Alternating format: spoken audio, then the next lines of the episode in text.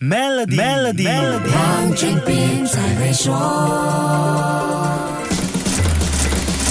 你好，我是黄俊斌。世界最大的水稻出口国印度在去年九月禁止碎米出口，今年七月二十号开始禁止非巴斯马蒂大米出口，八月二十八号进一步扩大限制令，禁止每公吨一千两百美元以下的巴斯马蒂米出口。这一系列的出口禁令让全球市场有点措手不及，这对我国的白米市场又会造成什么样的影响呢？我联系了马来西亚杂货商总会总会长方志民，向他了解了国内情况。印度禁止大米出口。就算他们的巴斯马蒂，那么也禁止了一半的出口，那么就导致呢市场上的价格从印度的大米禁止出口的时候呢，所以就已经起了十到十五八线。干旱的天气加上持续几个月的阿尔尼诺现象，影响的不只是印度这个世界米仓，其他主要的稻米种植国像泰国、越南、柬埔寨也一样头痛。接下来，其他水稻出口国的动向也必须高度关注。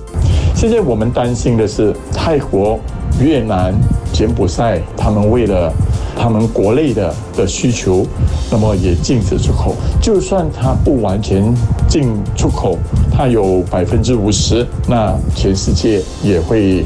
动摇这个价钱和这个库存的问题。这种情况曾经在二零零七和二零零八年发生过。当时越南开始禁止大米出口，大米价格在几个月内就涨了两倍。印度和柬埔寨之后也禁止大米出口，导致全球发生大米危机。我国也种植稻米，国内的产量是否足以应付本地的需求呢？那为什么有人会担心国内白米供应不足呢？真实的情况又是怎么样的？下一集跟你说一说。守住 Melody 黄。黄俊斌才会说。